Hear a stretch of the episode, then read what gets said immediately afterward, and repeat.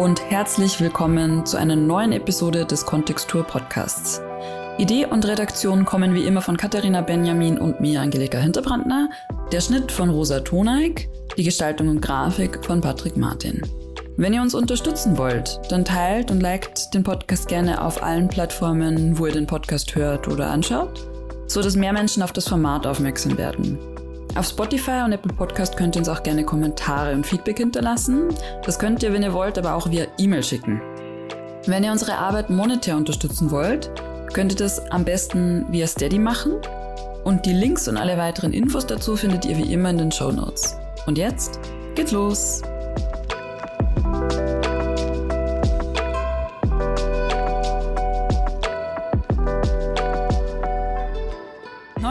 Aufnahme, Kontextur, heute wieder beim Podcast. Wir sprechen dieses Mal, wie schon angekündigt in den letzten Hausmitteilungen, über das Thema Architekturausbildung.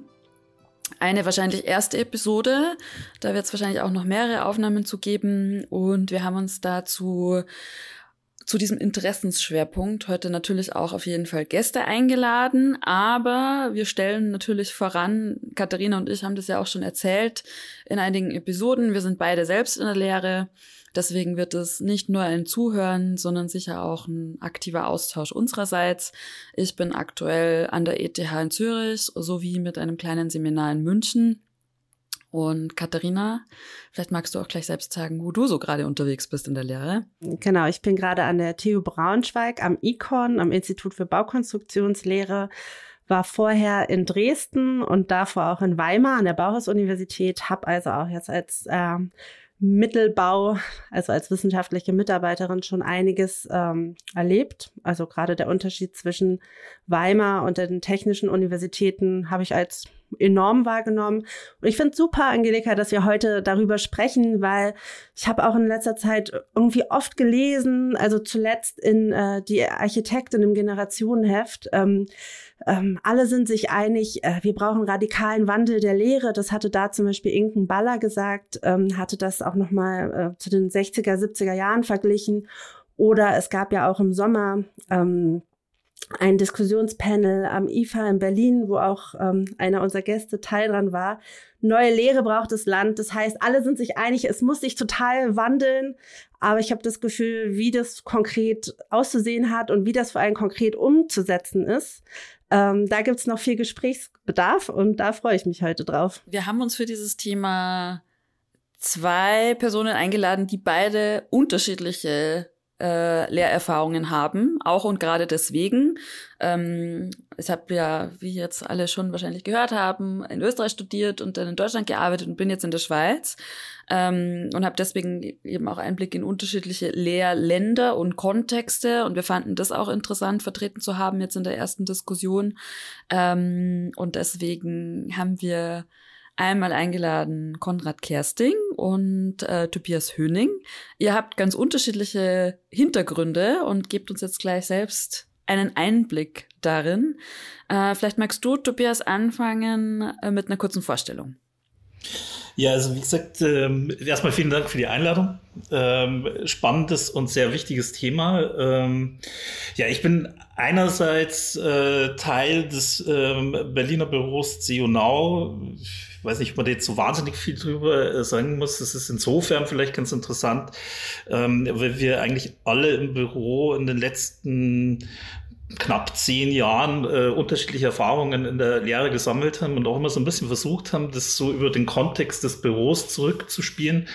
Ähm, da muss man vielleicht dazu sagen, dass diesen Generationenbegriff, den mag ich nicht so ganz gern, weil der ähm, immer so eine Universalität äh, ein Stück weit vorgaukelt. Ähm, aber man muss schon sagen, dass wir vielleicht zu so einer Übergangsgeneration gehören, die ähm, mit der eigenen Praxis, äh, die man dann auch mit in die Lehre nimmt und auch in die Forschung mitnimmt, ähm, schon vom ersten Tag an vollkommen äh, im Beschlag genommen ist von den vielen Krisen, die diese Transformationen, die uns ins Haus stehen, ja ähm, quasi erzwingen und aber gleichzeitig eine ähm, Architekturausbildung oder eine Vorbereitung auf den Beruf bekommen haben, die ähm, sich über viele Jahrzehnte, wenn man ganz hart ist, vielleicht sogar über fast zwei Jahrhunderte kaum äh, verändert hat.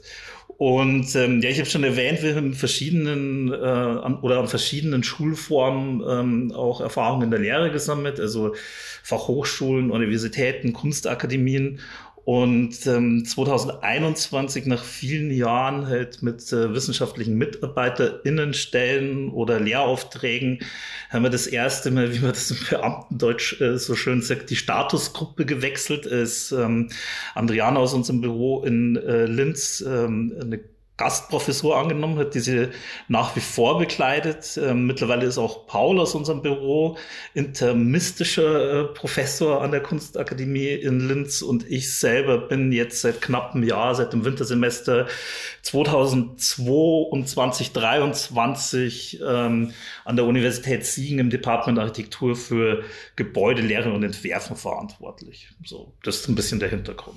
Tobias, danke für den Einblick. Äh, ich schieb kurz bevor sich Konrad vorstellt, noch einen weiteren Hinweis ein. Ihr wart beide mit Sionau als auch mit äh, Countdown 2030 auch Interviewgäste in schriftlicher Form. Also für alle, die Lust haben, mehr zu den Projekten oder zum Büro zu lesen, äh, der Hinweis, dass ihr auch gerne in die Interviews noch mal reinschaut. Aber jetzt, äh, Konrad, wer bist du und was machst du? Ja, vielen Dank erstmal, Katharina Angelika, für die Einladung. Äh, ich habe mich auch total gefreut, äh, mit euch, äh, mich da austauschen zu können und mit dir, Tobias. Ja, ich finde es lustig, dass du sagst, äh, dass, dass man sich in dem, in dem, äh, in unserem Interview, in unserem geschriebenen Interview informieren kann über unsere Büros. Da fängt es vielleicht schon an, kompliziert zu werden.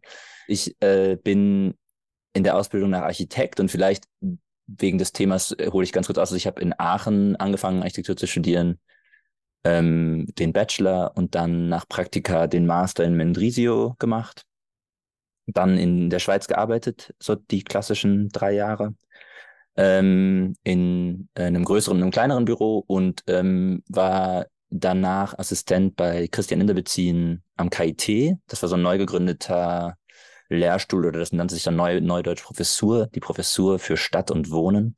Ähm, genau, das konnte ich so wie mit aufbauen, weil das die Gründungszeit war. Und dann nach ähm, fünf Semestern noch ein bisschen ähm, bin ich dann an die ETH gewechselt äh, und bin jetzt hier seit äh, zwei Jahren ähm, an der Professur für Architekturtheorie bei Laurent Stalder und habe somit irgendwie so äh, doch ein paar Unis vielleicht so im deutschsprachigen Raum, äh, italienischen Raum so wie, wie mitbekommen. Genau, und nebenher ähm, bin ich äh, selbstständig oder freischaffend oder ähm, ich, äh, ich habe sozusagen das Hobby Architektur und äh, arbeite da an verschiedenen Projekten, Wettbewerben, unterschiedlichen Maßstäben und ähm, bin eben seit äh, Ende 2019, Anfang 2020 Teil des Vereins oder Kollektivs oder der Aktivismusgruppe Countdown 2030.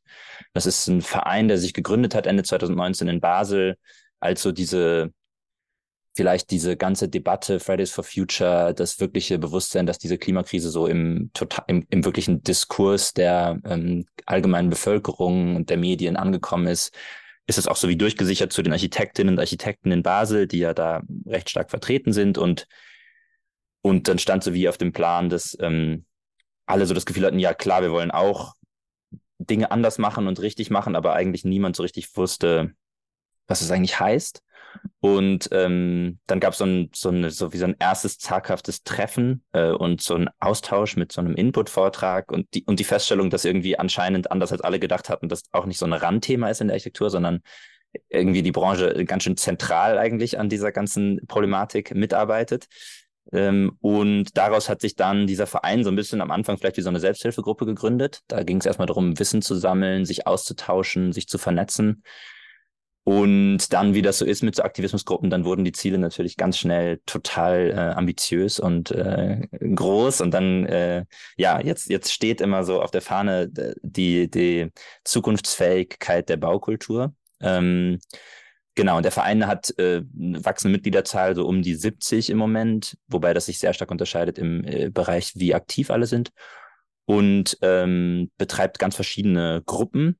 Und ähm, um jetzt nicht zu viel da äh, über den Verein schon zu sagen, gab es äh, unter anderem die Anfrage im letzten Sommer, ähm, ob äh, der Verein oder die Mitglieder und äh, VertreterInnen dieses Vereins äh, Interesse hätten oder Lust hätten, ähm, für ein Jahr eine Gastprofessur zu übernehmen an der Fachhochschule Basel. Und genau, das machen wir jetzt seit diesem Sommer. Das heißt, wir sind jetzt so gegen Ende des ersten Semesters und haben noch eins vor uns. Und da bin ich äh, mit einer kleineren Gruppe verantwortlich für das Masterstudio. Also wir unterrichten einen Entwurf im Masterstudiengang. Ja, super, danke. Jetzt glaube ich, versteht man, warum wir euch ausgewählt haben, weil die Bandbreite, die schon gerade deutlich geworden ist, gibt, glaube ich, einen ganz guten Einblick. Ähm, ein Aufschlagpunkt, der eigentlich für uns dazu geführt hat, dass wir überhaupt darüber nachgedacht haben, war mitunter ähm, der Wettbewerb zur Architekturschule in Siegen. Ähm, das ist ja, das habt ihr ganz gut äh, in den sozialmedialen Raum getragen, äh, Tobias. Vielleicht magst du da mal was drüber sagen. Ja, wir, wir mussten das ein Stück weit auch in den sozialmedialen Raum tragen, weil das äh, ganze Verfahren ist einfach ähm, ja, wie wir das immer nennen, mit extrem heißer Nadel gestrickt. Und ähm, also vielleicht muss man ein bisschen weiter ausholen. Es ist ein dreistufiger Wettbewerb. Äh, damit steckt man eigentlich auch, auch schon mittendrin. Und die erste Stufe des Wettbewerbs ähm, war eine Summer School, die wir in Siegen schon in dem Gebäude, das umgebaut werden soll, veranstaltet haben. Und ähm, uns war es wichtig, ähm, die Hälfte der Studierenden, also insgesamt waren am Ende 60 Studierende da, ähm, so die Hälfte der Studierenden mit Studierenden auch von ähm, anderen ähm, Architekturschulen aus dem ähm, überwiegenden deutschsprachigen Raum zu besetzen, um einfach auch eine breitere Palette an Erfahrungen mit Lehre und auch an Erfahrungen, was äh, bestimmte räumliche Konfigurationen für Lehre bedeuten zu haben. Und weil wir eben mit so heißer Nadel gestrickt haben, haben wir nicht, wie das vielleicht für eine Summer School, äh, die im August stattfindet, sein sollte, schon im äh, November, Dezember unsere ähm, Aufrufe das erste Mal äh, rausgetragen, sondern wir mussten eigentlich, ich glaube, wir sind, wir haben im Juli tatsächlich dazu aufgerufen, ähm, sich für die Summer School einzuschreiben und äh, Mitte August war sie dann. Und ähm, das hat glücklicherweise ganz gut geklappt und ist äh, so eine Etappe auf diesem ganzen Weg, ähm, die erstaunlich gut funktioniert. Und ähm, also ich würde zum Beispiel vielleicht an den Anfang springen. Also wie gesagt, ich habe im Oktober 22 ähm, angefangen in äh, Siegen zu arbeiten mit den Studierenden. Und ich glaube, ich war so im September oder Ende August davor das erste Mal dort, um mir alles anzugucken und die Schule mal kennenzulernen. Und da ist es tatsächlich gleich so gewesen, dass zwei Kollegen mich auf dem Flur abgefangen haben, mich an den Tisch gesetzt haben und mir erklärt haben, ähm, ähm, dass sie da irgendwie so eine Idee haben und die gern umsetzen wollen würden und noch Leute brauchen, die da mitmachen. Und ähm, es ist schwierig jetzt für mich, also ich habe in letzter Zeit relativ oft drüber gesprochen, da irgendwie schnell auf den Punkt zu kommen, aber ich versuche es mal zu verkürzen. Also wir haben eine, eine räumlich extrem schlechte Situation für das Department Architektur. Ähm, es ist extrem zerfasert. Es ist äh, auf einem eigentlich ähm, recht gut gemeinten 70er Jahre Campus, der aber halt einfach vollkommen äh, zu 100 Prozent nach den Maßstäben der autogerechten Stadt ausgerichtet ist. Am Stadtrand, die Infrastruktur ist komplett weggebrochen und ähm, die Studierenden sind äh, im Grunde genommen eigentlich äh, räumlich von den Themen abgeschnitten, die es zu verhandeln gibt. In einer extrem interessanten Stadt, Siegen, könnte man wahnsinnig lang drüber sprechen. Vielleicht kommen wir da auch noch dazu. Und ähm, was aber der entscheidende Punkt ist, ähm, ist, dass die Universitätsleitung vor einigen Jahren festgestellt hat, dass sie ähm, als Präsenz in der Stadt ähm, ein gewisses Gewicht hat. Und sie haben, sie haben sich dazu entschieden, zusammen mit dem Ministerium in Düsseldorf die Universität schrittweise in die Innenstadt zu verlegen, um da auch Entwicklungen in der Innenstadt ähm, ja, unterstützend vorzubeugen. Das würde ich gar nicht mehr sagen, weil Siegen ist wie viele deutsche Innenstädte bereits mitten im Begriff, äh, ähm, zum kompletten Erliegen zu kommen. Und äh, man hat die Hoffnung mit äh, der Ansiedlung der Universität in der Innenstadt äh, eine gewisse Revitalisierung oder eine Reurbanisierung fast äh, hinzubekommen. Ist eigentlich ein ganz interessantes Projekt. Ähm, und jetzt, wenn man die Universitätsleitung tadeln wollen würde und die beteiligten Entscheidungsträgerinnen, müsste man sagen, dass sie dabei aber nicht kapiert haben oder nicht sofort kapiert haben, ähm, dass man so ein Projekt natürlich nicht durchführen kann, indem man dann, ähm, ich übertreibe es jetzt ein bisschen, ein Drittel der Innenstadt zum Abriss freigibt gibt, um ähm, einen neuen innerstädtischen Campus zu errichten. Ähm, dafür gibt es aber tatsächlich einen Masterplan. Und ähm, der ist jetzt nicht komplett im Neubau gewesen, aber der Neubauanteil war wesentlich zu hoch. Und ähm, ich versuche es wieder kurz zu fassen. Erstaunlicherweise, oder vielleicht ist es gar nicht so erstaunlich, vielleicht habe ich da so ein bisschen eine ähm, äh, Hierarchieskepsis ähm, war die Universitätsleitung und auch die beteiligten äh, Personen in den Ministerien waren relativ schnell und einfach von uns äh, zu überzeugen, ähm, dass äh, in den Gebieten, die für den Neubau des Campus oder der Campus und zwei Campi vorgesehen sind, dass es da Bestandsbauten gibt, die man einfach nicht abreißen muss, sondern die man fortschreiben können und ähm, ähm, dadurch noch einen viel größeren Beitrag vielleicht zu einer positiven oder zu einer Trendumkehr bei der Entwicklung von Innenstädten äh, leisten können. Und in dem Prozess stecken wir jetzt im Grunde genommen mittendrin. Also wir hatten diese Summer School im August. Ähm, wir haben mittlerweile die erste Wettbewerbsrunde hinter uns, bei der wir sechs Vorschläge bekommen haben von Büros.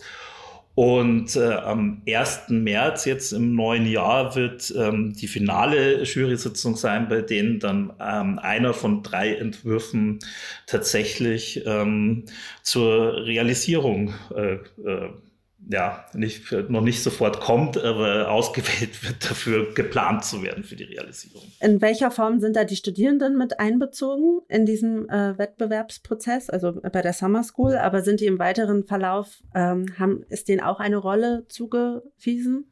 Ja, auch das ist so ein bisschen äh, ein sehr prozesshafter Weg gewesen.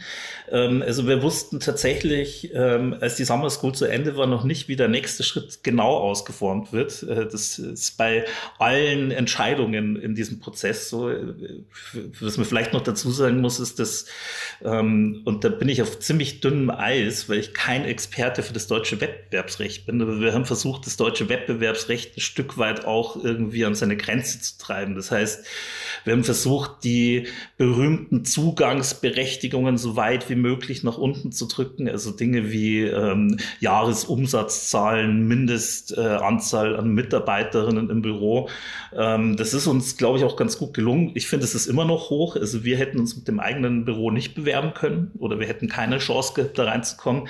Ähm, aber wir wollten im Grunde genommen vermeiden, ähm, äh, wenn ich mir das erlauben dass das, das, das sozusagen die klassischen drei Buchstaben-Tanker da so ein bisschen rauszuhalten und ähm, ähm, interessantere, jüngere und aufgeschlossenere Büros zu bekommen. Ich glaube, das ist ganz, also ich bin ganz zufrieden persönlich mit dem Feld, das dann am Ende nicht stark gegangen ist.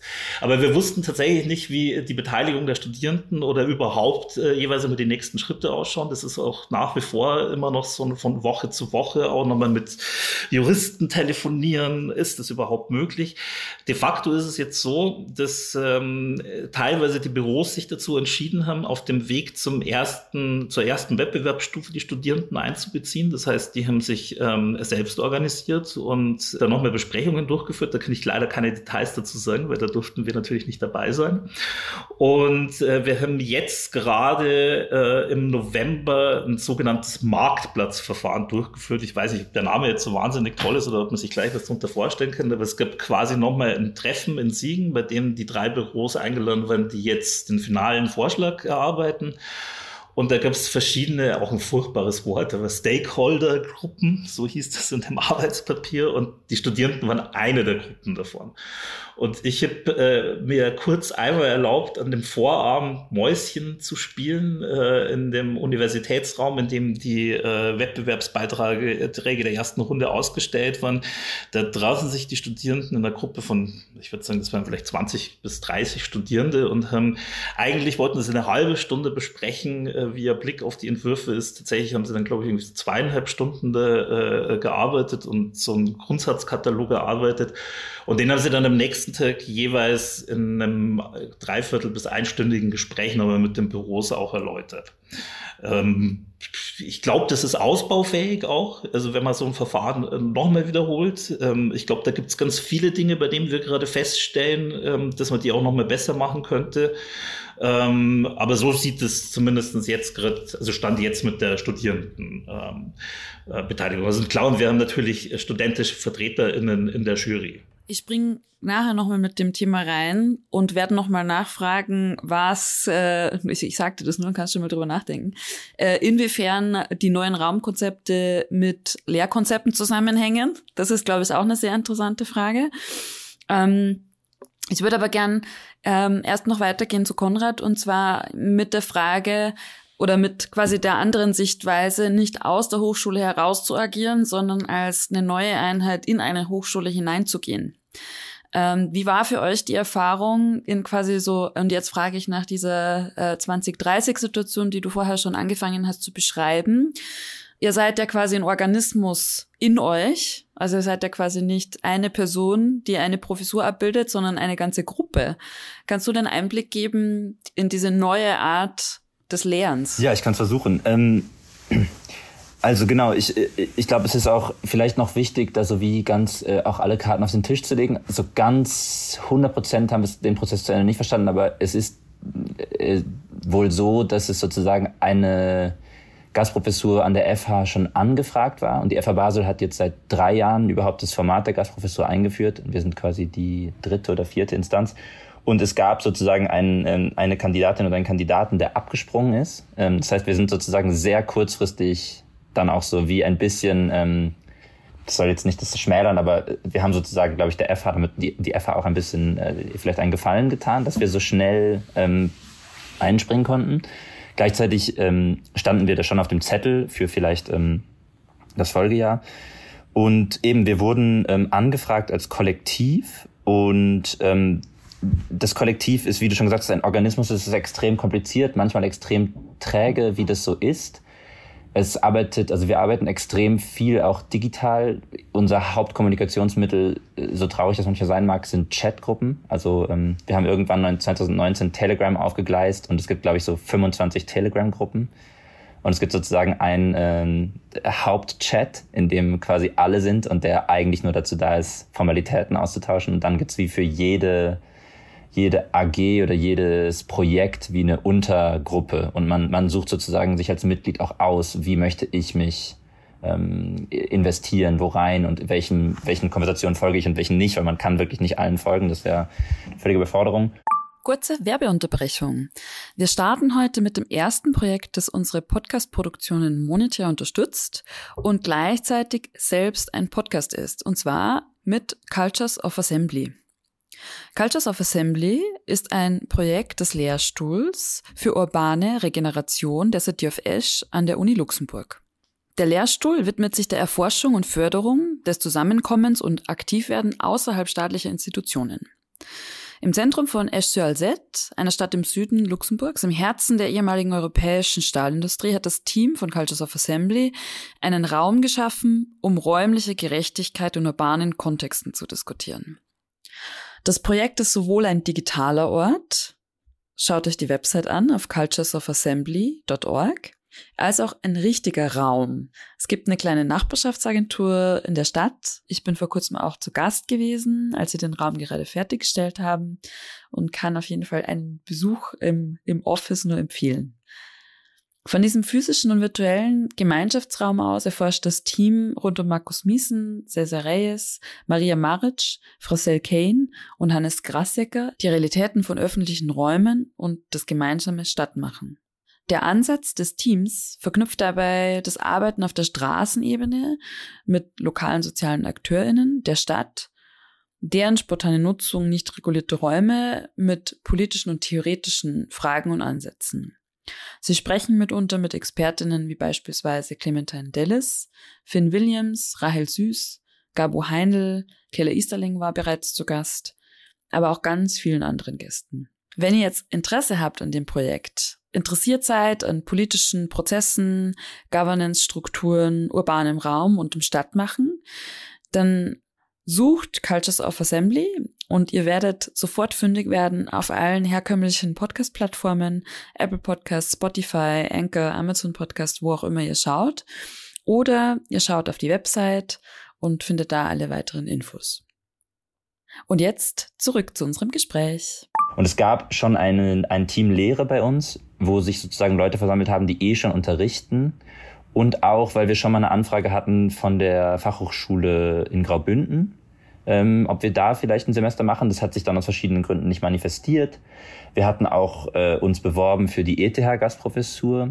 Ähm, da gab es jetzt ja so ein Format. Das heißt, da gab es sozusagen auch schon eine Art erstes, also es war auch eine sehr spontane Bewerbung, es gab so eine Art erstes Konzept oder eine Auseinandersetzung damit, wie würden wir denn lehren, so dass wir nicht ganz bei Null anfangen mussten.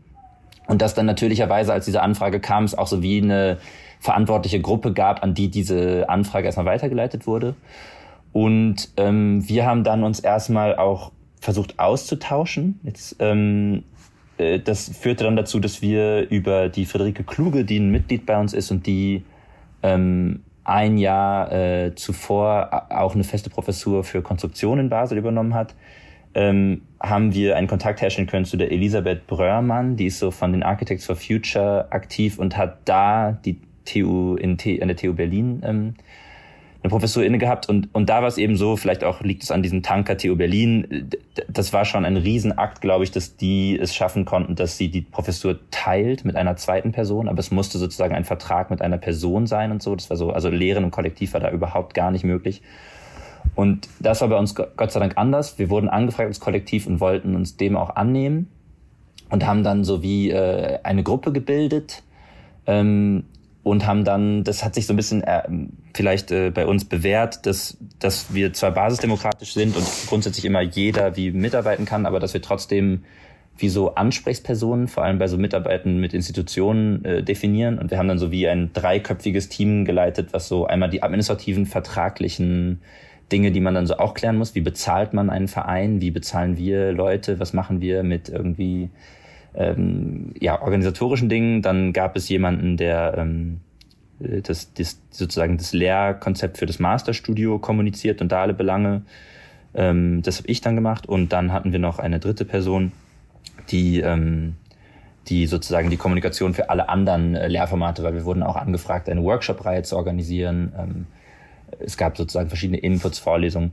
Und wir haben von Anfang an das Ziel gehabt, im Kollektiv zu unterrichten und gleichzeitig haben wir sehr stark auch von der, von der Fachhochschule und ihrem Leiter Dominik Salate gespiegelt bekommen, ja, es ist irgendwie so ein Master, der geht eh nur zwei Jahre, davon sind die noch ein Semester im Erasmus. Das heißt, sie haben irgendwie nur zwei Semester bei uns und es ist auch so ganz wichtig, dass die dabei so einen irgendwie so einen ordentlichen, benotbaren Entwurf am Ende haben. Also es gab sozusagen direkt diesen Clash von, wir wollen jetzt mit euch was Neues wagen, aber bitte, bitte ähm, nichts, was uns hinterher äh, irgendwie auf die Füße fällt.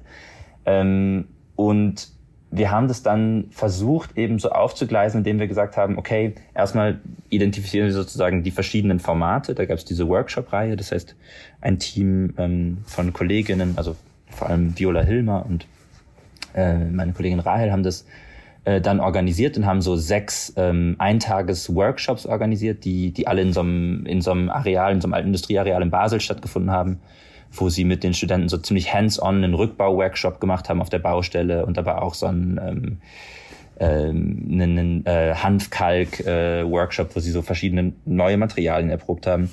Genau, und im ähm, Entwurf haben wir ein Format versucht zu entwickeln und ich sage jetzt versucht, weil ich denke, wir müssen dann auch noch darüber sprechen, wie das dann klappt in der Praxis wo wir gesagt haben, okay, wir sind, wir haben ein Team von ähm, vier Personen aus dem Verein, die gewisse Lehrerfahrung mitbringen, die ähm, das nicht ganz zum ersten Mal vielleicht machen, die, ähm, die dieses Studio wöchentlich begleiten. Trotzdem gibt es aber sozusagen ein größeres Team, was die, was sozusagen den Kontext des Studios, die Idee, die Aufgabenstellung mit vorbereitet hat. Und dann um jetzt aber auch nicht diese vier Personen so äh, als einziges Gesicht des Vereins hinzustellen, haben wir ähm, uns über den Semesterverlauf quasi überlegt, okay, was wollen wir mit den Studenten, Studentinnen machen und in, in welcher Phase gibt es vielleicht noch Expertisen bei uns im Verein, die vielleicht auch nicht die Kapazität haben, jetzt wöchentlichen Kurs zu unterrichten, aber die gerne mitmachen würden. Und dann ähm, zum Beispiel sind bei uns auch Redakteurinnen, Redakteure aus, aus Zeitschriften Mitglied, dass die dann sagen, gegen Ende kommen wir für einen Tag und helfen den Studentinnen für die Präsentation nochmal ihr Konzept und ihre, ihr Narrativ zu schärfen. Oder ein Ingenieur, der was mit, der viel mit, ähm, mit sozusagen der wirklichen Messung von Energie, CO2-Äquivalenten und so zu tun hat, kommt zu einem gewissen Zeitpunkt und schaut mit ihnen mal wirklich ihre Konstruktion an. Oder etc. Ja, ich wollte nur noch mal ganz kurz zurückspiegeln. Ich glaube, also Angelika, wir haben uns ja auch sofort dazu ausgetauscht, als diese Pressemeldung oder kleine Meldung rauskam, dass ihr als Kollektiv diese Professur oder Gastprofessur übernehmt. Ihr habt ja dann auch auf eurer Webseite diese das als Frage gestellt, ne? Wie lehrt man eigentlich mit über 70 Personen? Und bei mir fing sofort dieser Rückbezug zum deutschen ähm, Hochschulsystem an, wo es ja wie, man hört es immer wieder, es ist eigentlich nicht mal gerne gesehen, dass man zu zweit eine Professur übernimmt, obwohl ich das total wertvoll finde, weil es dann einfach eine andere Struktur gibt und das auch für die Leute, die nebenher ja noch ein Büro und noch äh, publizistisch und noch forschen sollen, einfach anständiger ist. Und ich dachte, oh mein Gott, dieser Fall an einer deutschen Uni, das würde niemals gehen. Aber dann will ich will jetzt noch mal ganz kurz konkret nachfragen. Also gab es schon einen Präzedenzfall in der Schweizer Hochschullandschaft, ähm, das wirklich mit so einem großen Kollektiv gelehrt wurde. Wie lief das vertraglich? Hat die FHNW äh, sozusagen ein, ähm, ein Präzedenzfall dadurch geschaffen, also Vertragsanpassungen und äh, wie ist das? Weil normalerweise denkt man, okay, Gastprofessur oder so, ah, davon kann ich mich ja finanzieren. Wenn man jetzt natürlich eine Stelle auf fünf oder auf so viele Leute verteilt, wie ist das für euch? Also ihr müsst ja total viel Konzept und Abstimmung. Je mehr Leute man ist, desto mehr muss man sprechen. Ähm, könnt ihr habt könnt ihr das äh, ja finanziell irgendwie abfedern oder so, dass das nicht äh, gratis Arbeit dann von, von den einzelnen Personen in dem Verein seid. Also, wie, wie ist das ganz praktisch? Kannst du da noch mal kurz was zu sagen? Ja, ich versuche es gerne. Also genau, ich kann die erste Frage nicht seriös beantworten, das habe ich auch nicht recherchiert. Ich weiß, dass die ETH, äh, Angelika, da wirst du vielleicht besser, das ZAS ist jetzt ja auch zumindest so ein Versuch, der vielleicht relativ parallel stattfinden wird, also wo jetzt auch so ein Kollektiv hier in Zürich unterrichtet. Ähm, Genau, ich glaube, ich glaube, es ist schon erstaunlich auch für uns, wie viel, wie, zu welchem Grad es auch unreguliert ist. Also auch zum Beispiel, das kann man ja auch sehr kritisch sehen, aber ich finde, manchmal hat das auch was für sich, dass, glaube ich, jetzt keinerlei transparentes Verfahren für die Auswahl von uns für diese Gastprofessur stattfand. Also es gibt sozusagen, ich glaube, da haben sich einfach Leute, die diesen Masterstudiengang leiten, gedacht, hey, wir müssen irgendwie uns jetzt auch diese neuen Fragen mehr stellen. Wäre doch cool, wir machen das. Und dann war das so ein Anruf. Also es ist jetzt auch so, kann man auch vielleicht kritisch sehen, aber es hat gewisse Dinge natürlich, macht es auch extrem niedrigschwellig und ist, äh, ist sozusagen auch so ein bisschen wilder Westen im positiven Sinne. Und, ähm, das in der Schweiz, muss man sich auch vorstellen. Und ich glaube, äh, um das nochmal so wie äh, nur kurz abzuschließen, also unsere Idee war eben dadurch, dass wir wie jede Woche zusätzlich zu diesen vier festen BetreuerInnen immer noch eine Person dazu einladen wollten, die so eine ganz spezifische Fähigkeit mitbringt, war so die Idee, dass auch im Studio dann so 12 bis 15 Gesichter auftauchen, plus dann im Workshop nochmal sechs andere und die Antrittsverlesung war so zu acht, also dass sozusagen am Ende wirklich so man das Gefühl hat, das ist wirklich jetzt eine Menge Leute, so. Ähm, und gleichzeitig ist es natürlich, wie du sagst, also wir haben eine 30 Prozent Stelle, ist diese Gastprofessur, die wir durch all diese Menschen teilen. Ne?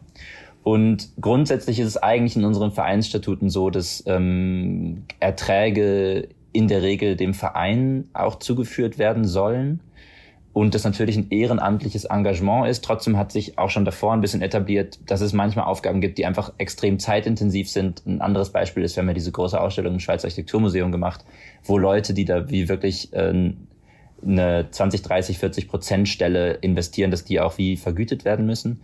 In dem konkreten Fall jetzt ist es so, dass wir einfach gesagt haben, es gibt die Leute, die ähm, einen Tag und mehr pro Woche arbeiten, die sind so Gruppe A und die Leute, die irgendwie bis zu zwei Stunden pro Woche über das ganze Semester arbeiten oder mal einen Tag, sind irgendwie Gruppe B. Und am Ende teilen wir einfach, das ist aber noch nicht passiert, ähm, das ganze Geld danach auf. Man kann sich jetzt aber ausrechnen, da kriegt man dann so ein paar hundert Franken im Monat, wenn man in der oberen Gruppe ist. Also das heißt, es ist sozusagen für uns äh, ein Engagement, aber natürlich ja auch eine Chance. Ähm, aber es hat vielleicht auch ein bisschen den problematischen oder zumindest den, den faktuellen Beigeschmack, dass unser Verein ist ja auch relativ divers. Also wir haben StudentInnen im Verein, ähm, wo sich auch schnell die Frage gestellt hat, können die jetzt dann unterrichten sofort? Also was sozusagen gibt es da eine Auswahl intern noch? Und ähm, wir haben aber auch recht etablierte Architektinnen und Architekten, die können aber nicht ihr Büro für ein, zwei Tage in der Woche unentgeltlich verlassen. Das heißt, es gab auch auf einmal sozusagen eine Frage, welche, welche Gruppen innerhalb des Vereins sind denn überhaupt interessiert, haben vielleicht eine gewisse Erfahrung und sind aber auch gleichzeitig noch durch ihre Rahmenbedingungen, das hat ja auch eine Frage mit Familien und so, in der Lage jetzt so spontan sich zwei Tage die Woche freizuschaufeln, was es am Ende braucht. Ich würde gerne nochmal auch, äh, Tobias, äh, du nickst äh, ganz angeregt die ganze Zeit. Hast du äh, kurz einen Kommentar ähm, dazu? Weil ich finde, es ist eine extrem interessante Frage, nicht nur in der Lehre, in allem, wie überhaupt so Kollektive ähm, funktionieren können. Also weil wir haben das auch bei Constructive Disobedience gesehen, der Veranstaltung, die wir gemacht haben.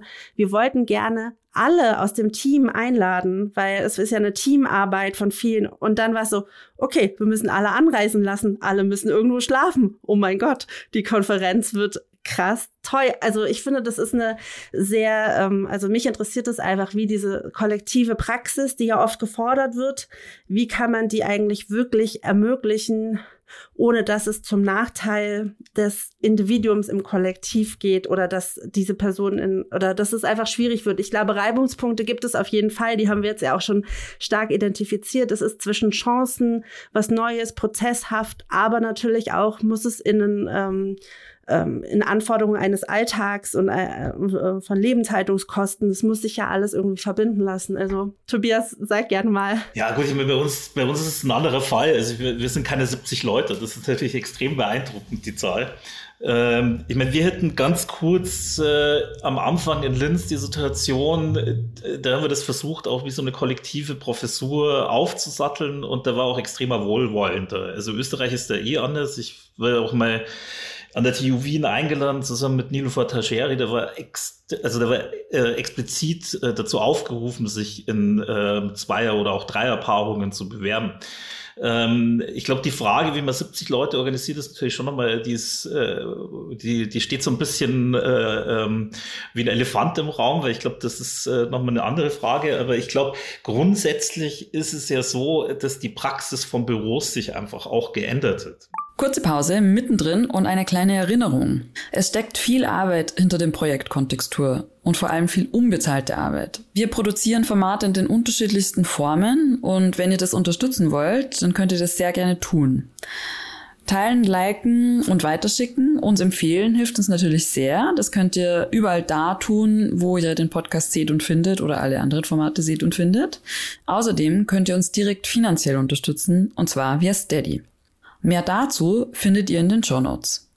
Und jetzt geht's weiter die Zeiten, ähm, ich sage das jetzt extra mal so, äh, wo so ein Zampano äh, irgendwie über sein kleines Königreich geherrscht hat. Und ähm, ich meine, das war ja noch nie so, dass einzelne Personen äh, ähm, ähm, architektonische Leistungen hervorgebracht haben, auch wenn das immer noch so die vorherrschende Art ist, ähm, architektonische Ergebnisse zu lesen.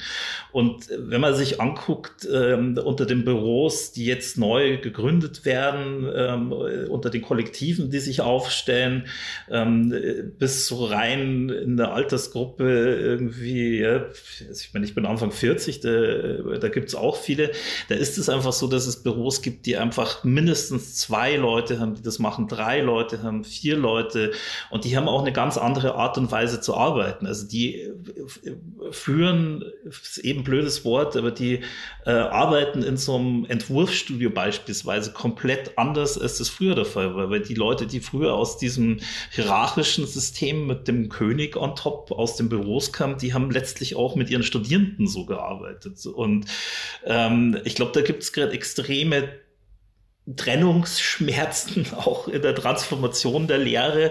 Ähm, aber ich bin auch ganz zuversichtlich, weil in fünf, sechs, sieben Jahren wird man äh, vielleicht auch immer weniger Leute berufen, die so denken, ähm, äh, berufen können und äh, muss dann letztlich auch die Strukturen ändern, die dahinter liegen und muss vielleicht auch letztlich ähm, das äh, ökonomische Modell äh, ändern. Und ich glaube, so eine ganz große Bremse im Deutschland zumindestens ist, äh, da scheint Österreich zumindest flexibler zu sein, in der Schweiz habe ich da überhaupt keine Ahnung, aber da ist dann immer die Frage, die aus den Universitätsverwaltungen kommt, so, ja, wie, wenn das zwei Leute sind oder drei Leute, wie sollen wir denn die verbeamten? Ähm, und ähm, klar, jetzt könnte man den, den großen Komplex äh, des, äh, über das Beamtentum an sich Redens aufmachen, ähm, aber die Strukturen sind komplett falsch, so wie sie sind. Also wir kriegen, also so kriegen wir das nicht dargestellt einfach. So. Also wenn wir jetzt mal gucken, mir fällt jetzt ein, Summa Confirma ist vielleicht ein Beispiel, die auch in, in Graz, glaube ich, zwei Jahre lang eine, eine Professur hatten, die jetzt an der UDK sind. Ich glaube, da sind sie in der Gastprofessorenrolle, da ist das dann immer noch ein, ein Stück weit was anderes. Aber ähm, deren Büro funktioniert krass aus deren beiden Zusammenspiel und ich glaube auch aus einem ganz anderen Umgang mit Mitarbeitenden. Ich würde mir vorstellen, dass das in der Lehre ähnlich ist. Und ähm, ich glaube, es wäre dumm, das ist jetzt völlig unabhängig von dem Beispiel, es wäre völlig, also es wäre wirklich hirnrissig, solche Leute aus den Hochschulen fernzuhalten. So. Sonst reproduziert man das alte Modell und das alte Modell hat eine extreme Tendenz zu sich zu reproduzieren. Darum werden diese Strukturen auch sehr langsam oder gar nicht angepasst. Aber ich glaube, den Verweis, den du vorher aufgemacht hast, Tobias, ne, was ist die eigentliche Arbeitsstruktur und was ist die Organisationsstruktur? Ich glaube, das ist auch eine total wichtige Verbindung. Also ich finde, an der ETH sieht man das auch ganz extrem. Vielleicht kannst du da auch noch was zu sagen, Konrad. Aber die Schule war ja eigentlich eine Meisterklassenschule oder ist sie immer noch sehr stark, ne? Also man, man sucht sich quasi die Lehrstühle, zu denen man geht und man geht ganz bestimmt zu einer gewissen Professur, um eine gewisse Art von Architektur schaffen zu lernen.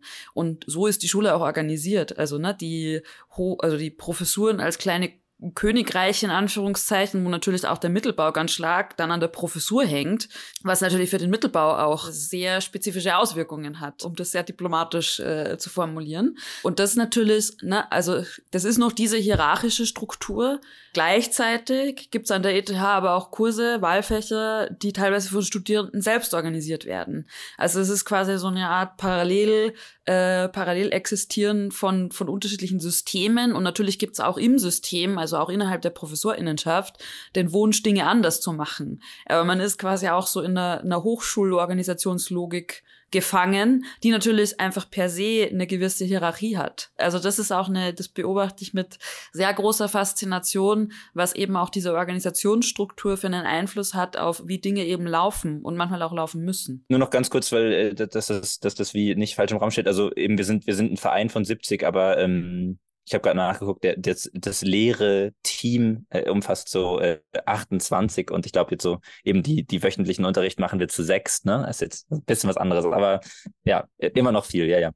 Ja, genau. Ähm, und ich muss aber auch sagen, das klingt natürlich immer super cool, ne? aber ich glaube, man könnte jetzt auch ein paar StudentInnen fragen und die würden sagen, es nervt ultra und auch zu Recht, ne? weil es ist ja eben dieses, dieses Shifting der Hierarchien, äh, Angelika, ich komme gleich zu der ETH-Frage zurück, aber ähm, das, das bedeutet ja auch, dass die StudentInnen eine viel größere Agency haben und eine viel größere Eigeninitiative entwickeln müssen, weil die haben ja das Problem, es ist natürlich viel einfacher, wenn ich jede Woche komme mit meinem Grundriss und da ist jemand, der sagt, gut, gute Entwicklung oder nicht so gut oder jetzt schau doch mal die Referenz an.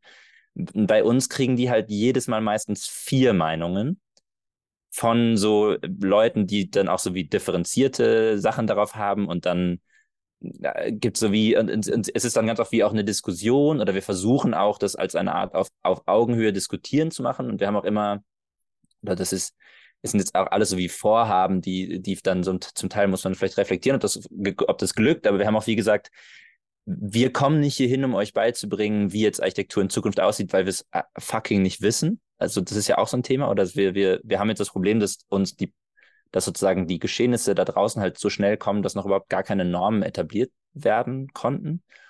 Und dass wir eher gesagt haben, okay, was wir halt machen können, ist, wir können total viel Manpower mitbringen und so ein bisschen Erfahrung vielleicht in verschiedenen Gebieten und äh, dann wie einfach mal zusammen experimentieren. Also unser Wunsch ist eigentlich, und ich hoffe vielleicht im nächsten Semester, weil die Aufgabe dann eine andere sein wird, können wir das noch mehr äh, etablieren, ist, dass wir sozusagen mutig, es gibt so ein, ähm, so ein äh, ganz schönes äh, Heinrich von Kleist äh, Zitat, das wir im Verein immer gern benutzen, über die, ich paraphrasiere, aber über die Vervollständigung des Gedankens beim Redens. Also, dass man, wie sagt, wir fangen jetzt trotzdem schon mal an zu reden, auch wenn wir noch nicht so richtig wissen, wo wir landen und nehmen uns sozusagen diese Freiheit und, und sagen den Studentinnen, ja, kann sein, dass das ein, eine, eine Kackidee ist, in die wir jetzt da reinrennen, aber immerhin ist es der Versuch, was zu ändern und dann, dann reflektiert man halt nachher.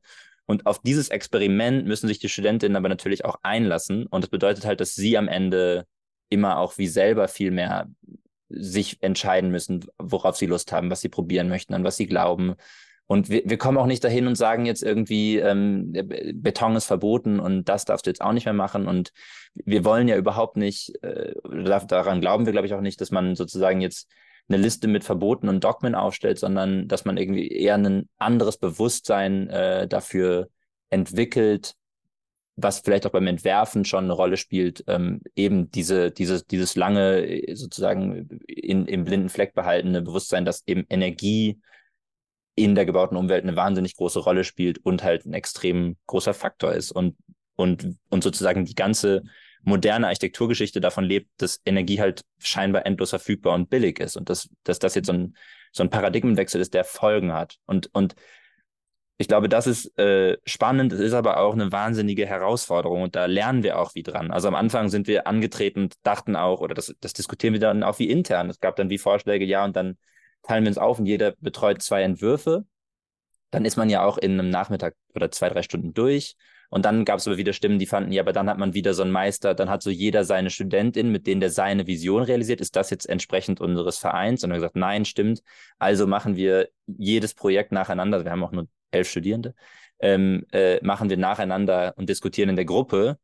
Aber das ist natürlich, wie wir auch merken, für die Studentinnen auch eine Stresssituation, weil sie das Gefühl haben, sie müssen jede Woche so in so einem Panel zu fünft ihr Ding diskutieren. Und es ist, es ist, glaube ich, eine Verhandlung, wo wir viel lernen, wo die viel lernen.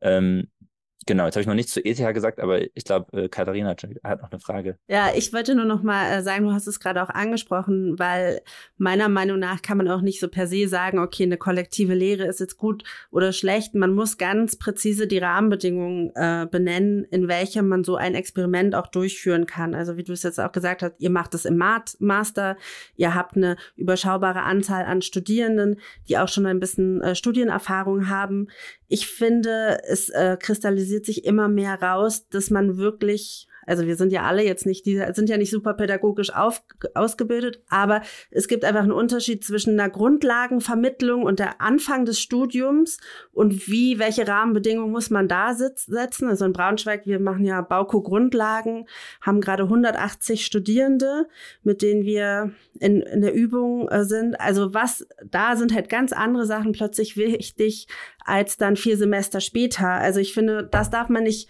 bei allen Prozessen und äh, disruptiven Gedanken, was ich total alles unterstütze, aber man muss sich trotzdem einmal damit beschäftigen, wie kann ich eigentlich die Studierenden erstmal in die Lage versetzen, dass sie Debattenbeiträge ähm, ähm, also formulieren können und auch aushalten können, zur Diskussion stellen können in einem größeren Rahmen. Und ich erlebe es halt gerade jetzt mit den Erstsemestern immer so, dass die wirklich äh, starke äh, die müssen, die brauchen Caring, Caring Betreuung. Man muss ziemlich, äh, man muss äh, sehr verlässlich sein, immer da. Ähm, die mögen das auch gerne, wenn sie einen Ansprechpartner haben. Die arbeiten bei uns in der Gruppe und das ist auch am Anfang echt ein riesen äh, Lern oder äh, das ist ein Riesenthema eigentlich, wie ähm, wie organisieren die sich eigentlich in der äh, Gruppe und ähm, wie kriegt man die Themen, die es zu verhandeln gibt, aber trotzdem in dem, in dem Rahmen, in dem, ähm, also den, in dem es die Entwicklung gerade in den unteren Semestern gibt. Also das interessiert mich halt auch. Ähm, wie kann man diese beiden Pole so gegeneinander spielen? Nur noch eine kleine Ergänzung dazu aus der Studierendenperspektive, was man natürlich auch sagen muss, was nach Covid ganz extrem bemerkbar war, ist, dass da auf einmal eine ganz andere Generation gesessen ist im Sinne von Leute, die auf einmal ganz viel digitale Lehre gehabt haben, die diese Art von Präsenz nicht mehr gewohnt waren oder die auf einmal total eingefordert haben. Und da kommt ja auch bald auf Hochschulen eine Generation zu, die ja irgendwie durch dieses Corona-Loch schon auch einen gewissen, ja, ich weiß nicht, Nachholbedarf ist vielleicht das falsche Wort, aber ähm, auf jeden Fall eine Generation, die, die in gewisser Weise so ein Loch hatte und die schon andere Anforderungen stellt. Also ich finde, das ist schon auch sehr stark bemerkbar, ähm, dass eben auch, ich weiß nicht, wer das von euch vorher gesagt hat, aber dieses Thema auch Krise und anders machen, also wie man auch die Welt wahrnimmt, wie sehr die das reintragen, auch im Sinne von, manchmal eine absolute Angst davor zu haben, überhaupt etwas zu tun, weil egal was man tut, das hat eine Auswirkung, die irgendwie in einer Art und Weise negativ sein könnte. Also ich glaube, auch das ist eine extreme Herausforderung für, für alle, die in der Lehre sind, überhaupt noch eine Handlungsermächtigung zu, zu kommunizieren oder in der Lehre quasi die Leute so zu ermächtigen, dass sie das Gefühl haben, was sie tun, ist überhaupt etwas, was einen, einen wertvollen Beitrag leistet. Ja, ich meine, schneidet mal zwei Themen so ein Stück weit an. Also man könnte über das Schulsystem auch sprechen und äh, über quasi eine strukturelle äh, ja, fast Gewalt, die man jungen Menschen da antut und die man, also da kann ich Katharina nur recht geben. Also wenn die im ersten, zweiten Semester ankommen und man so ein Stück weit einfach wirklich Grundlagen auch vermitteln muss, so ein gewisses Grundhandwerkszeug, ähm, äh, dann stellt man immer wieder fest, man muss und das kann man ja eigentlich gar nicht, aber man muss denen irgendwie so äh, Hilfekonstruktion äh, zum Self-Empowerment fast anbieten. So, also ich darf was sagen, ich darf das auch scheiße finden, was mir da gerade vorgesetzt wird. Und ich darf auch ein zehntes Mal dumm fragen, weil äh, deswegen bin ich hier, weil ich hier ein Angebot bekomme. Und ähm, ich meine, das ist so der, der, der große interessante Punkt irgendwie. Also, weil wir vorher ja von diesen Königreichen gesprochen haben, ich glaube, es ist ganz wichtig, dass einfach auch ähm, die Architekturschulen von heute und morgen noch mehr wirklich diskursive Räume werden müssen. Also nicht nur Zuhörräume, wo der König wieder äh, so die Botschaft äh, ähm, vermittelt, sondern man muss einfach über die Kontexte sprechen, die Einflussgrößen sind auf die Konzeption von Architekturen in einem erweiterten Architekturbegriff. Ich meine, es gibt erste zarte Anzeichen, auch in Deutschland. Also wenn ich irgendwie um Kassel denk, wo äh, Gabo Heindl, glaube ich, jetzt das zweite Jahr begonnen hat, die halt ähm, Bauökonomie. Also ich meine, das ist äh, das Grund, im Grunde genommen versuchst du das immer irgendwie schnell aus dem Weg zu bringen, weil es irgendwie eine Prüfung ist, die nach zwei Semestern kommt. Äh, das heißt bei ihr Umbauökonomie und ist ein dezidiert politisch, architektonisch politisches Programm. Und ich glaube, das ist ein wichtiger Schritt und ähm, da ist schon interessant zum Sehen, dass das, was ich vorher irgendwie so ein bisschen großspurig als über fast 200 Jahre verkommene ähm, ähm, Lernmodellhaftigkeit äh, äh, bezeichnet habe, dass die äh, Räder, die man da drehen muss, die sind teilweise gar nicht so riesig. So. Also man muss es nur wollen und man muss aber dann auch die Bereitschaft mitbringen, äh, ähm, mit den Studierenden ernsthaft zu diskutieren. Und da muss man sich Zeit nehmen dafür. Und ich befürchte, das ist ganz oft das Problem. Das ist vor allen Dingen, ihr habt den Mittelbau angesprochen, das ist für den Mittelbau vor allen Dingen ein Problem, weil ähm, der einfach auch mit wahnsinnig wenig Geld da rausgeht. Und äh, ich will es jetzt nicht übertreiben, aber vielleicht irgendwie halt nach 18 Uhr nicht mehr noch weiter diskutieren will, weil er entweder durch ist oder oder noch was anderes machen muss. Ähm, aber die, die Architekturschulen müssen extrem krass diskursive Räume werden.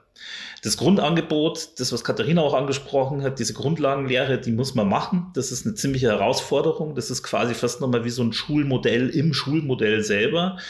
Ähm, und dann, glaube ich, müssen alle Könige und Königinnen auf den Lehr- und Forschungsgebieten sich ein bisschen entspannen und äh, darauf hoffen, dass äh, in, in der gemeinsamen Diskussion die Studierenden sich auch ein Bild davon machen, was sie als Architektur verstehen, was sie daran interessiert und was sie damit machen wollen. Weil dieses klassische Modell einfach für die Büros auszubilden und dann immer entweder zu sagen, so, nee, aber neulich habe ich den Architekten XY getroffen, der beschwert sich irgendwie, dass die nicht schön zeichnen oder die Architekten Architektenkammer hat jetzt wieder gesagt, das und das und das. Das bringt uns nichts, weil dieses Berufsbild, so wie wir es kennen, das wird jetzt nicht komplett verschwinden. Ganz im Gegenteil. Also so schlimm alle Krisen gerade sind, sind die Chancen so groß für die Architektur wie schon äh, lange nicht mehr. Und um es jetzt mal ein bisschen romantisch zu machen, das emanzipatorische, moderne Projekt, das vor fast 100 Jahren begonnen wurde, könnte jetzt vielleicht sogar mal ernsthaft durchgezogen werden. Aber das wird nicht mehr so laufen, wie wir das kennen. Also wir, ich meine, die, die Architekturausbildung ist immer noch so, wenn du deinen Master hast, kannst du die Grundleistungen von einem Wettbewerb. Du kannst einen Grundriss zeichnen, du kannst ein bisschen eine Visualisierung machen und einen 1 zu 50 äh, oder einen 1 zu 5 Schnitt irgendwie abliefern. Und das wird so nicht mehr laufen. Das machen ja auch die jüngeren Büros und Kollektive so nicht mehr. Und ja, also ich bin da irgendwie auch komisch zuversichtlich gleichzeitig. Ich will nur noch einen kurzen Kommentar. Du hast ja gesagt, es gibt äh, die Könige der Professoren. Es gibt halt die Könige und es gibt auch noch die Kaiser, die Kaiserinnen. Also ähm, das muss man ja, also das hat sich schon verändert. Aber als ich äh, studiert habe, ich habe ja an der Bauhaus-Universität Weimar studiert. Äh, wir hießen damals immer die Entwurfsmaschinen, haben wir gehört. Und es gab einfach die Entwurfslehrstühle. Das waren die wichtigen. Das waren die die Dudes, die wissen, wie es gelaufen hat. Und dann gab's diese Mutti-Fächer, Architektur, äh, Theorie, Denkmalpflege, äh, Gebäude. Also das war einfach alles, wenn du da einen Entwurf gemacht hast oder ein Projekt, warst du einfach so überhaupt nicht mit im Club.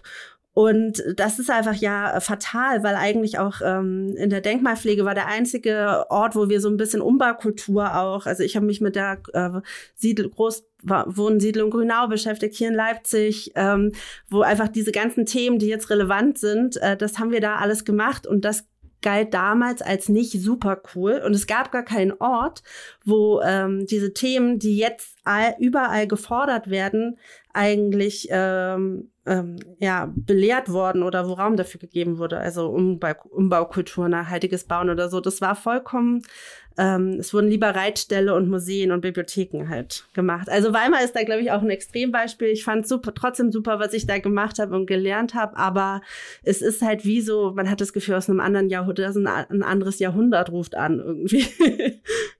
und es ist nicht lange her, es ist zehn Jahre her. So. Ich verstehe das äh, total und ich kann, also ich kann nur noch sagen, äh, ich würde euch mal einen Ausflug nach Mendrisio empfehlen. Ich glaube, das ist so die kondensierte Version davon. Da ist dann äh, wirklich das, da gibt's ja die EntwurfsprofessorInnen, die dann von weiß ich nicht wo anreisen, äh, am Mittwochabend eine Nacht bleiben, Donnerstag äh, ihren Studenten ähm, sagen, was, was, was sozusagen läuft und dann wieder, dann wieder fliegen, nicht fahren, sondern fliegen.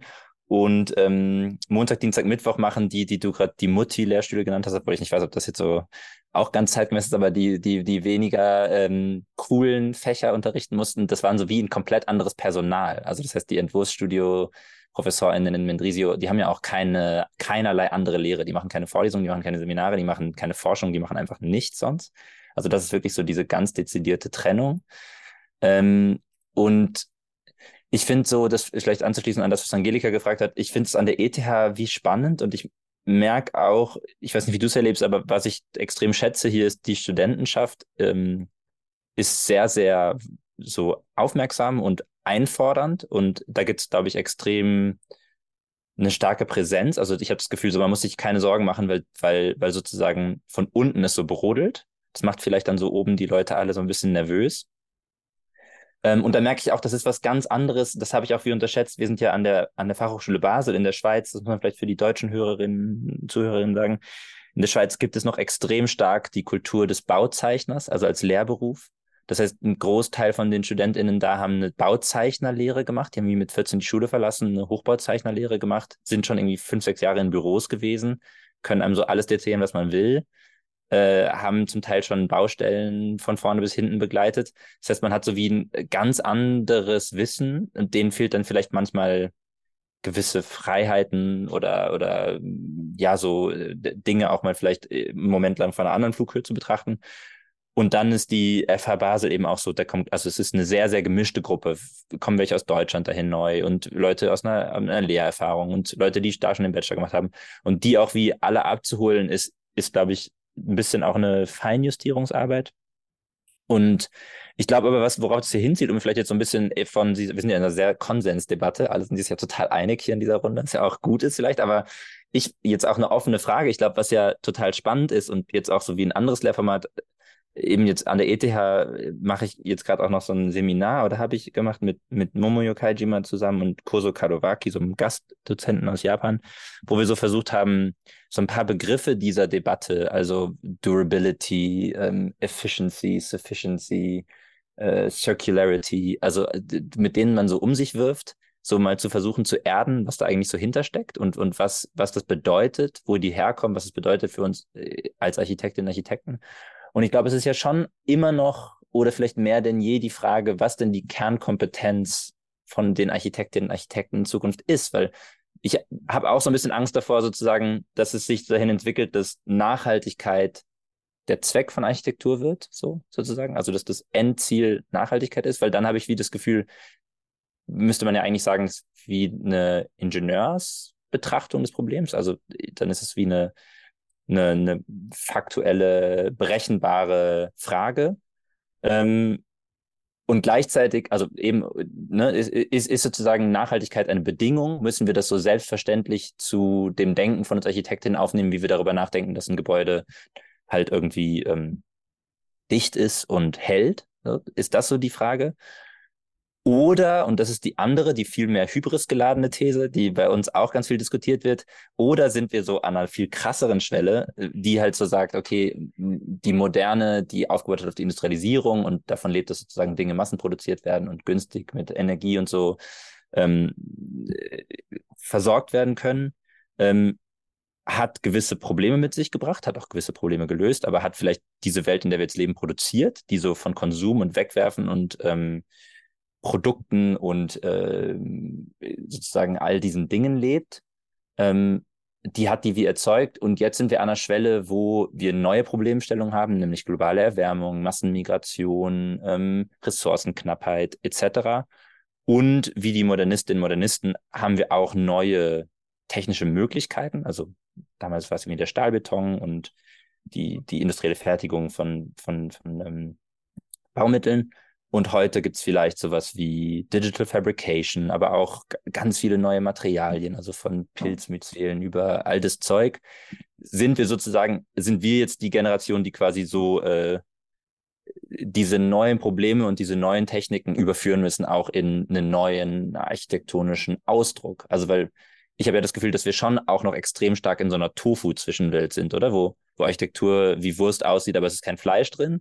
Und ich finde es so die Frage, was kommt denn danach? Also bauen wir jetzt halt die gleichen Kisten wie immer, nur jetzt ist es halt eine hinterlüftete Holzständerwand oder, oder gibt es halt vielleicht auch noch was anderes? Und ich glaube, zwischen diesen Fragen, und das ist jetzt, da habe ich keine These zu, ich glaube, das ist wirklich, was ich mich so frage, ist es noch die Kernkompetenz, das Gestaltende, das Entwerferische, das Organisieren von Abläufen, Programmen? Ist das das, was wir sozusagen den StudentInnen vermitteln?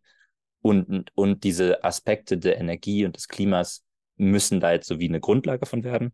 Oder, oder ist das sozusagen der Anfang von, einer, von einem neuen Ausdruck, von, von was, wo man irgendwie vielleicht hinter zurück sagt, ja, das war dann die Wende, so wie halt jetzt die 20er Jahre des letzten Jahrhunderts eine Wende waren? Ja, das ist, also, ich meine, das sind alles extrem äh, äh, interessante Punkte, die du da aufwirfst. Irgendwie. Also ich glaube, da könnten wir jeden äh, im Einzelnen diskutieren. Und ähm, ich glaube, ich versuche es mal nochmal von der sozialen Seite äh, vielleicht äh, auf, aufzuzäumen.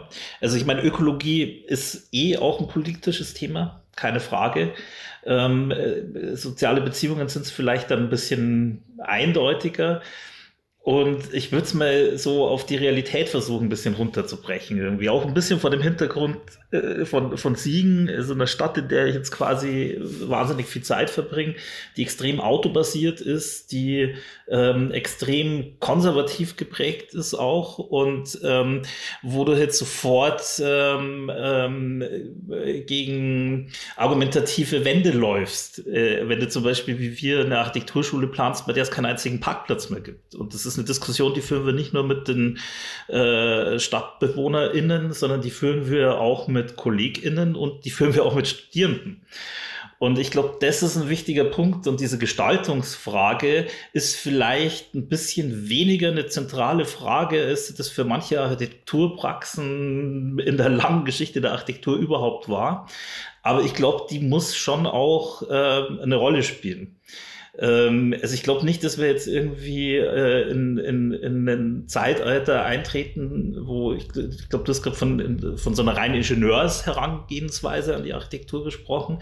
Ähm, also ich glaube, es gibt ein extremes Gestaltungspotenzial und ich glaube, da stehen wir auch, wie der ganze Prozess, also im ganzen Prozess stehen wir erst am Anfang, aber ich glaube, das Gestaltungspotenzial ist da auch sehr groß und ich glaube, das wird eine Rolle spielen auch dabei, Räume, Architekturen, ähm, ähm, ja, ich benutze jetzt mal so einen Begriff, mehrheitsfähig zu machen und äh, die Leute auch abzuholen, dass sie diesen Weg mitgehen.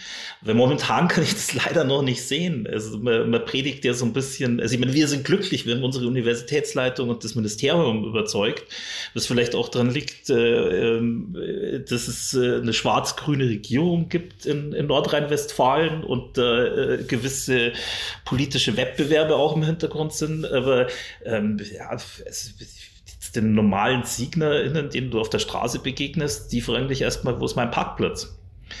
Und ähm, ja, die Perspektive, die, die, ist, äh, die ist entscheidend. Also wenn, wenn unsere Studierenden äh, draußen äh, äh, irgendwie was voranbringen wollen, dann muss man die Leute mit reinnehmen. Da spielt Gestaltung eine Rolle. Da spielt Vermittlung eine Rolle. Es ist schon, schon ziemlicher Strauß an Herausforderungen. Ich würde auch gerne noch zwei, drei Aspekte aufnehmen, von dem, was du vorher gerade alles angesprochen hast, Konrad. Auf der einen Seite die Frage danach, was ist überhaupt die Grundlage? Du hast vorher gemeint, wir sind uns hier so einig.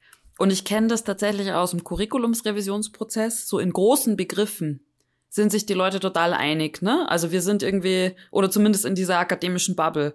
Alle sehen, es gibt gerade mega viele Krise, alle sehen es irgendwie, Thema Nachhaltigkeit, okay, muss man auf dem Schirm haben. Aber sobald es dann darum geht. Und alle haben das Gefühl, sie meinen das Gleiche wie alle anderen. Das ist, glaube ich, auch so oft ein Problem, oder? Exakt, genau. Das ist, worauf ich hinaus will. Auf der einen Seite, die Worte sind so groß, dass man sie so aufge, also die sind so aufgeladen und universell einsetzbar, dass man sich darauf einigen kann. Aber wenn man dann drüber spricht, was heißt denn die Grundlage, ne? Und dann, wenn es dann ganz konkret darum geht, wie ist, wie bildet sich das ab im Stundenplan? Und wie bildet sich das ab, ne? Also das Thema, was ihr vorher angeschnitten habt, die Entwurfslehrstühle, die immer so wichtig waren, und auf einmal sind da jetzt andere Lehrstühle, die eine andere Wichtigkeit bekommen sollen. Und da merkt man dann schon, klar, die Zielsetzung, da ist man sich vielleicht einig, aber sobald es dann darum geht, Macht abzugeben oder zu sagen, nee, die Zusammenarbeit ist eine andere oder ich muss meine Lehre komplett umplanen, da sind sich die Leute nicht so einig, würde ich sagen, um das jetzt ganz diplomatisch auch zu sagen, sondern da gibt es dann schon Reibungspunkte und eben auch darin,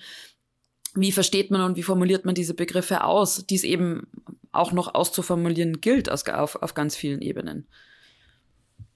Also dass sie, also, und das, das finde ich vielleicht auch nochmal als, als einen Aufschlagpunkt so für die letzte Fragerunde was ist denn da euer Zugang zu? Also was seht denn ihr als die, die Grundlagen oder was sind Dinge, die in den Curricula jetzt gerade fehlen? Weil es wird, also, ne, also beide Praxen, die ihr habt in der Lehre, sind durchaus progressive Praxen. Und wenn ihr schaut, was ist quasi die Regel, was würdet ihr denn anderen, die vielleicht Curriculum revidieren gerade, mitgeben?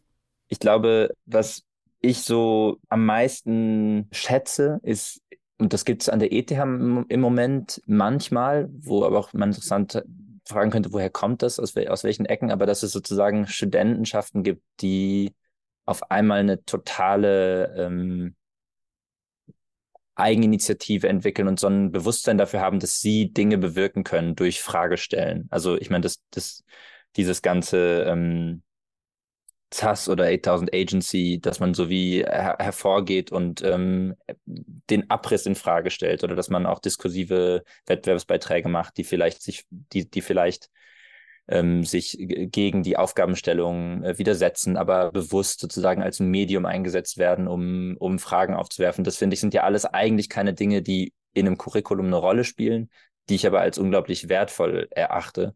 Und ich habe irgendwie auch darüber nachgedacht, dass ähm, äh, das kürzlich, also jetzt Klammer auf, nur zum, zum Kontextualisieren, ich habe auch noch äh, von so diesen ganzen Bällen, die in der Luft sind, wahrscheinlich nie landen, so ein Buchprojekt über äh, das erste Projekt von Dina Dina in Basel äh, la laufend.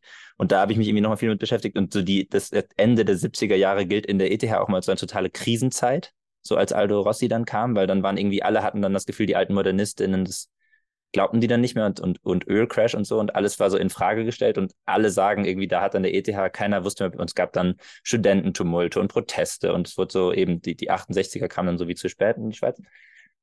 Und aber irgendwie ist die Generation von Architektinnen, die daraus hervorkam, total ähm, produktiv und eigenständig gewesen. Und ich habe fast das Gefühl, dass, oder habe so die Hoffnung, dass diese, dass diese ganz vielen Fragezeichen, vor denen wir stehen, aber vor denen die StudentInnen jetzt auch stehen, vielleicht dazu führen, dass eben StudentInnen begreifen, hey, ich bin ja in der Lage, Gestaltung zu übernehmen, Verantwortung zu übernehmen, Dinge zu ändern, oder? Weil ich, ich glaube, so eine, ich glaube, manchmal ist so diese, diese perfekte, perfekt geölte Lehrmaschine, in der alles total richtig eingerichtet ist und der sich niemand beschweren muss. Das ist ja, finde ich, auch so ein bisschen die Gefahr gewesen lange in der Schweiz. Also ich meine, wenn man so das Who is Who der Hot Architects der Welt ähm, sich einlädt, eine Professur zu machen und man kann dann im Masterstudio, wo ich irgendwie drei Entwürfe machen kann, zwischen 18 famous people auswählen.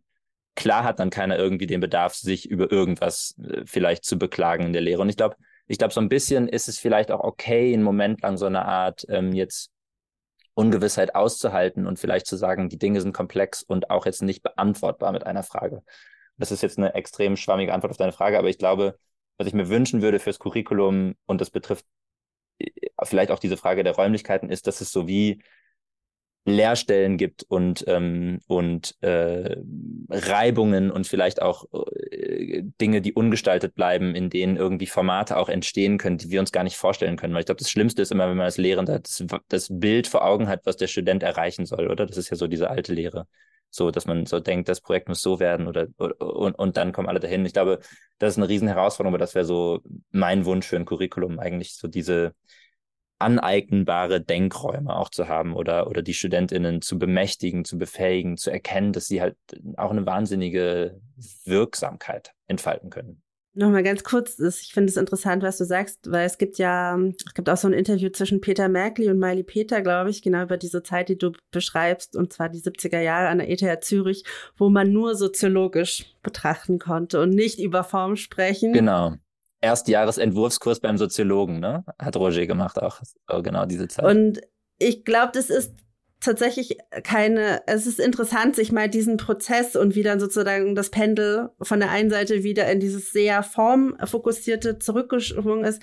Es ist interessant, sich, ähm, ja, kann man, kann man mal lesen, können wir vielleicht auch verlinken, wenn's. Ja, ich kann, ich kann da vielleicht anschließen, weil mir hat das Curriculum in Siegen einen ziemlichen Glücksfall äh, ähm, äh, gestiftet irgendwie, weil aus irgendwelchen Gründen, irgendwelchen Prozessen ist im Modul Gebäudelehre, also wir haben ja so eine Reformuni, die von den Sozialdemokraten in den 70ern losgetreten wurde, eigentlich auch interessant, weil denen war klar, dass äh, die Industriegesellschaft sich transformieren muss und dass Bildung eventuell äh, eine Alternative sein könnte. Also hat man in Nordrhein-Westfalen in den 70ern Universitäten neu gegründet und wir sind als Department Architektur mit ähm, äh, den PädagogInnen, den äh, SoziologInnen und so weiter in einer Fakultät mit der Kunst und der Musik.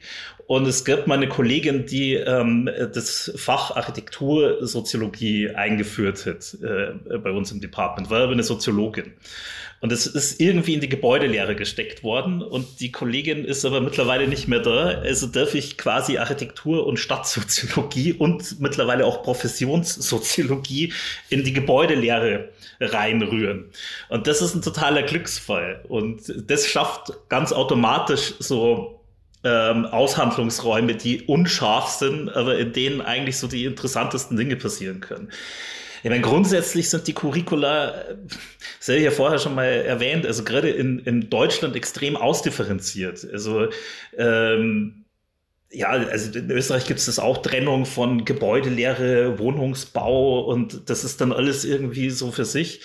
Ähm, ich weiß gar nicht, ob mir da Dinge fehlen. Ich glaube, ich würde mich da Konrad anschließen. Wie gesagt, diese unscharfen Räume, die wirklich auch die Möglichkeit bieten, äh, zu diskutieren. Aber ich würde es noch einmal unser äh, äh, Projekt für, das, für die neue Architekturschule in Siegen zurückholen. Ähm, wir haben dem Büros ziemlich was zugemutet, weil die haben kein Raumprogramm bekommen. Äh, wir haben denen so ungefähr erklärt, was wir uns alles vorstellen können und was gut wäre. Und ähm, nachdem wir Architektinnen in Büros im Regelfall auch studiert haben, äh, setzen wir ein Stück weit drauf, dass aus dem Diskurs mit den Studierenden da vielleicht auch neue Antworten kommen und das zeichnet sich auch schon ab.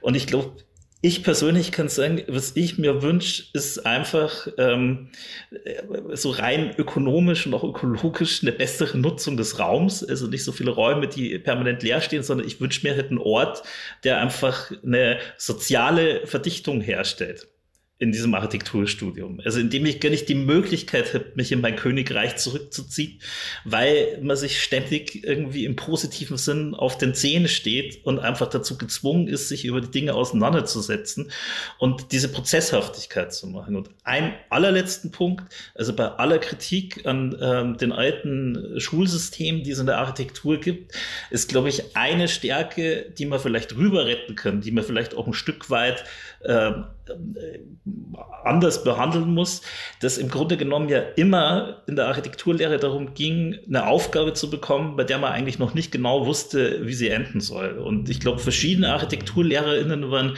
unterschiedlich begabt darin, ähm, das wirklich auch äh, so den Studierenden näher zu bringen. Klar, wir haben vorher über diese Musterlösungen und über diese, ähm, man entwirft halt dann so, wie die Professur das macht.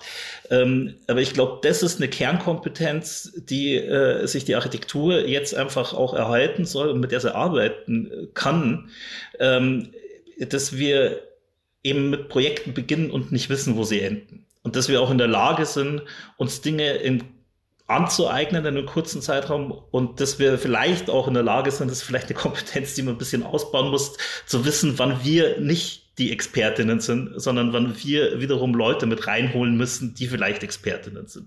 In einem integrativeren Ansatz, um das viel äh, benutzte Wort interdisziplinär nicht zu benutzen. Und ich glaube, da bestehen schon große Chancen. Aber das ist natürlich, das ist eine prozessbezogene Sache. Und das ist natürlich eine extrem ähm, diskursive und äh, äh, letztlich von sozialen ähm, Verdichtungen abhängige Sache.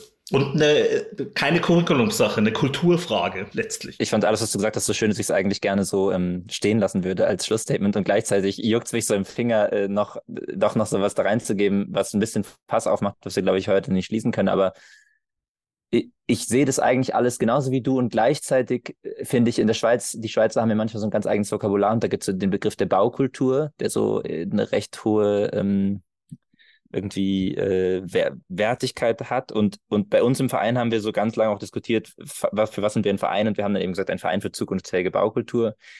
Wissen, dass wir, also wir wollten damit, glaube ich, so wie artikulieren, dass wir jetzt nicht sagen, ähm, wir geben jetzt am Ende raus, hey, ähm, wenn ihr alle 80 Zentimeter dicke Stromwände baut und die Lehm verputzt, dann sind die CO2 positiv, sondern dass wir sagen, wir wollen diese Verantwortung und gleichzeitig diese Relevanz, die Architektur mit diesen neuen Fragen ja bekommt, im positiven Sinne auch total annehmen und aber gucken, dass das sozusagen nicht so ein ähm, Expertinnen, Experten ähm, Normenteil wird, sondern irgendwie ein sozusagen eingegliedert wird in einen kulturellen Diskurs, äh, in dem halt andere Dinge auch eine Rolle spielen, wie eben Benutzung, Programm, Gestaltung etc.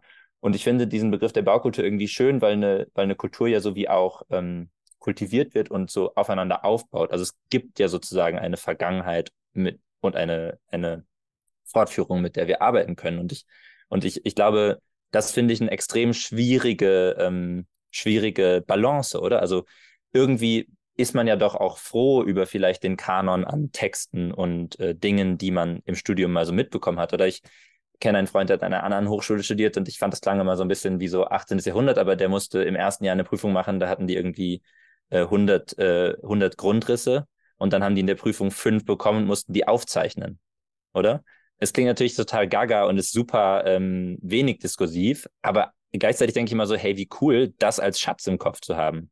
So 100 gute Wohngrundrisse, die man so runterrattern kann. Und ich glaube, das ist ja so diese Frage, inwiefern etabliert man ein kulturelles Vokabular oder, ähm, oder ein, ein Werkzeugkasten, der auch schöpft aus den eben Jahrhunderten, die vielleicht schon da sind und sich da so wie immer noch eingliedert und inwiefern trainiert man aber auch so Diskursivität und disruptive, disruptive Momente und, und sozusagen einen in Frage stellen. Ich glaube, das ist so, ja, eine extrem spannende Balance, also wie man vielleicht dann auch dieses Vokabular benutzt für neue Antworten und neue Fragen, ohne dass sozusagen es so ein Copy-Paste wird.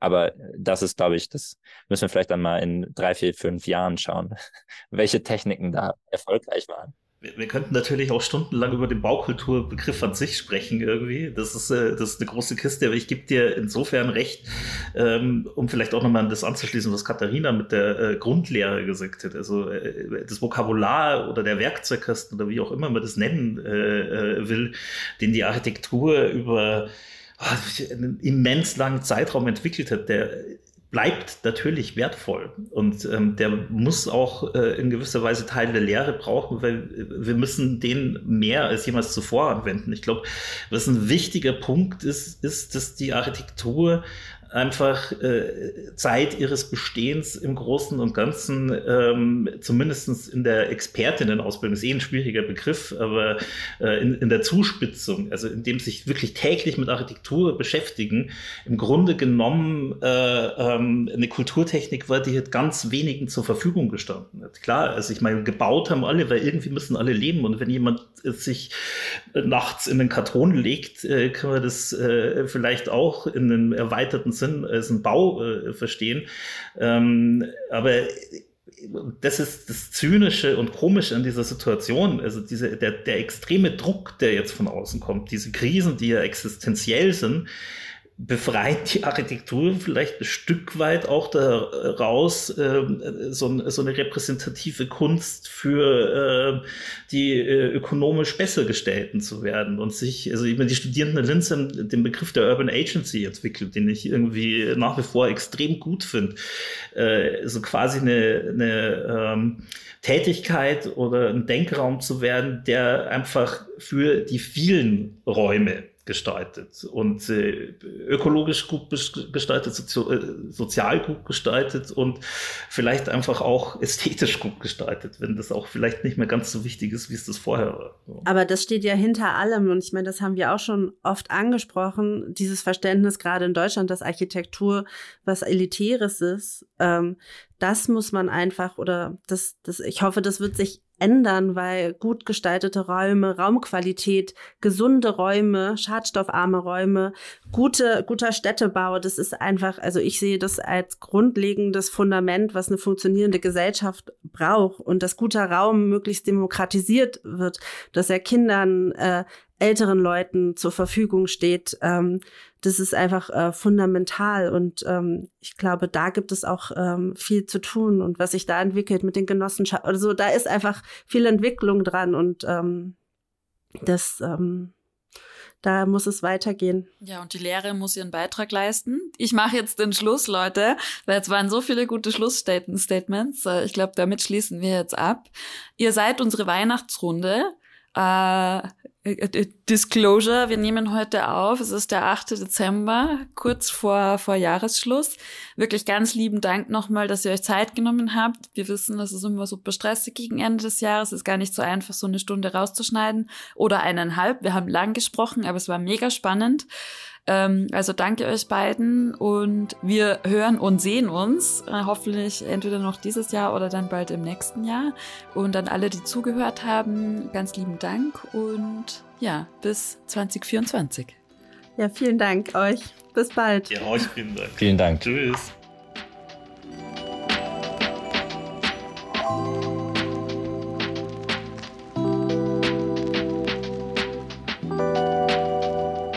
Und das war's für heute mit dem Kontextur Podcast. Danke wie immer, dass ihr uns zuhört und den Podcast abonniert. Ähm, hinter den Kulissen sind wir bereits an den nächsten spannenden Gesprächen und Episoden, die in Planung sind. Wenn ihr Feedback oder Wünsche habt, schreibt uns gerne eine E-Mail oder hinterlasst uns einen Kommentar auf Apple Podcasts oder Spotify, wo das inzwischen auch möglich ist. Und ja, hört wieder rein beim nächsten Mal. Wenn ihr den Podcast unterstützen möchtet, dann leitet ihn gerne an alle weiter, die sich auch für Themen rund um den gebauten Raum interessieren. Hinterlasst uns ein Like oder einen Kommentar auf Spotify, Instagram oder Apple Podcast oder findet uns auch auf Steady, wo ihr uns direkt unterstützen könnt. Wir freuen uns aufs nächste Mal und wir hören uns. Tschüss.